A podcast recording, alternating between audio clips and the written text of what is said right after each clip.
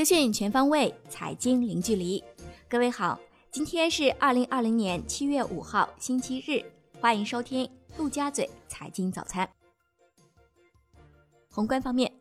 国家卫健委公布，七月三号，三十一个省、自治区、直辖市和新疆生产建设兵团报告新增确诊病例三例，其中境外输入病例两例，上海一例，广东一例，本土病例一例，在北京。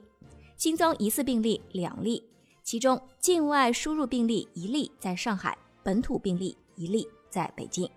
新增无症状感染者四例，其中境外输入三例，当日没有转为确诊病例。北京市委宣传部副部长徐和建表示，北京已经连续六天新增本土确诊病例数保持在个位数，保持在低位，出院病例数在不断增加。首都疫情防控形势持续趋稳向好，态势完全可控。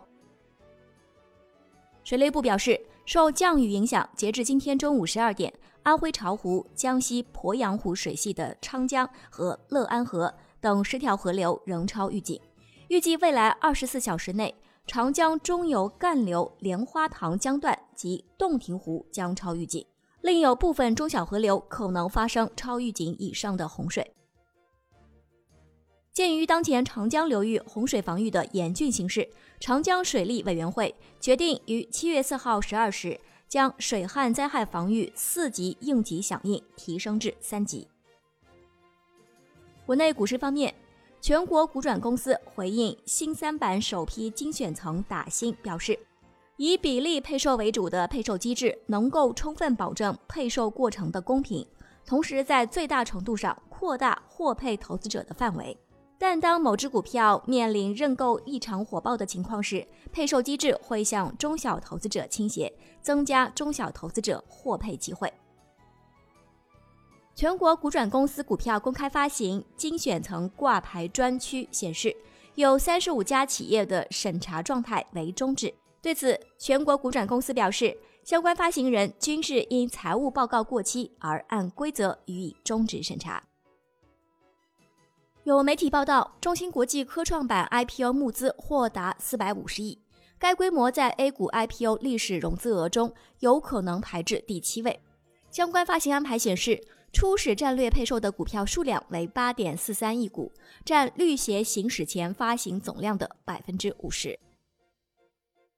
针对美团点评事业部负责人黄海和美团点评搜索与自然语言处理部门负责人王仲远近期离职一事，美团方面回应，两人均因个人原因选择离开美团。金融方面，银保监会首次向社会公开银行保险机构的三十八名重大违法违规股东，其中包括杭州平章工具有限公司、浙江国恒实业有限公司。包头市北奔明科机电有限责任公司、江苏明德投资集团有限公司和深圳市正来达实业有限公司等。银保监会表示，下一步将建立公开重大违法违规股东的常态化机制，公布更多违法违规股东，并进一步完善公开方式，加大公开力度。银保监会将做到三管齐下：一是压实机构的股东股权管理主体责任。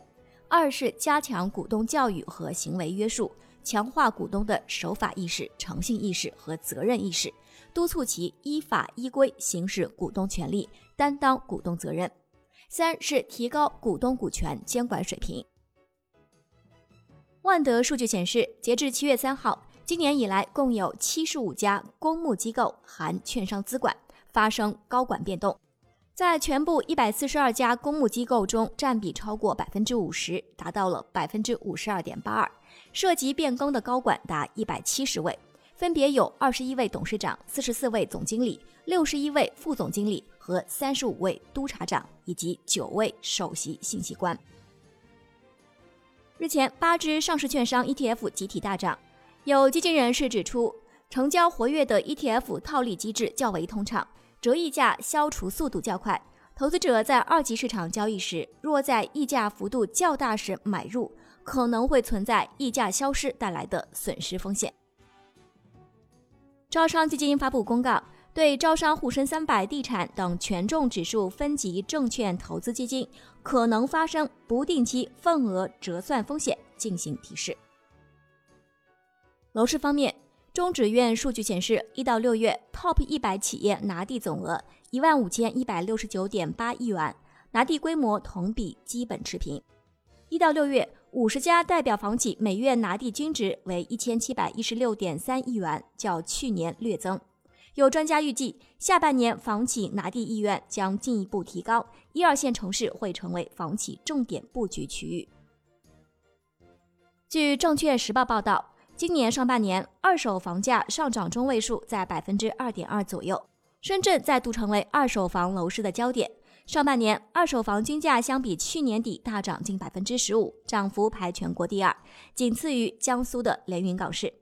随着深圳房价的大涨，深圳与另外三个一线城市的房价差距进一步拉大。六月份的二手房均价比北京高出百分之二十。有数据显示，疫情对武汉楼市的影响仍然巨大。根据中指院数据，上半年武汉新房市场成交同比腰斩，只卖出去年一半的量，导致去化周期飙升到十二个月。另据贝壳数据显示。武汉二手房挂牌量激增五倍，成交低迷。行业方面，随着海南自由贸易港建设总体方案的发布，海南体育产业迎来全新发展机遇，将吸引一批国际赛事以及企业机构落户。全球电竞运动领袖峰会暨腾讯电竞年度发布会以及 TGC 腾讯数字文创节将于今年落地海南。据中国物流与采购联合会网站消息，六月份中国电商物流运行指数比上月回升零点七个点，回升幅度有所加大，电商物流指数呈现出稳定上涨的态势。联合国二零二零年全球电子废弃物监测报告显示，二零一九年全球产生了创纪录的五千三百六十万吨电子废弃物，短短五年内增长百分之二十一。报告还显示。二零一九年，只有百分之十七点四的电子废弃物被收集和回收。保守估计，这些可回收电子废弃物价值五百七十亿美元，超过大多数国家的国内生产总值。海外方面，欧盟委员会宣布正式批准瑞德西韦作为欧盟第一种治疗新冠病毒感染的药物。目前，美国至少有三十七个州的新冠肺炎疫情出现反弹。鉴于病例数激增，美国至少有二十三个州已宣布暂停重启经济的计划。国际股市方面，特斯拉已经在中国放开了电动皮卡的预定，定金为一千元人民币。特斯拉共提供三款电动皮卡，分别是单电机后轮驱动、双电机全轮驱动和三电机全轮驱动三个型号。有 PE 投资人称，贝壳找房今年营收预期增长百分之百，正寻求赴美国 IPO，计划融资十到二十亿美元，目前正处于向潜在基石投资者询价的阶段。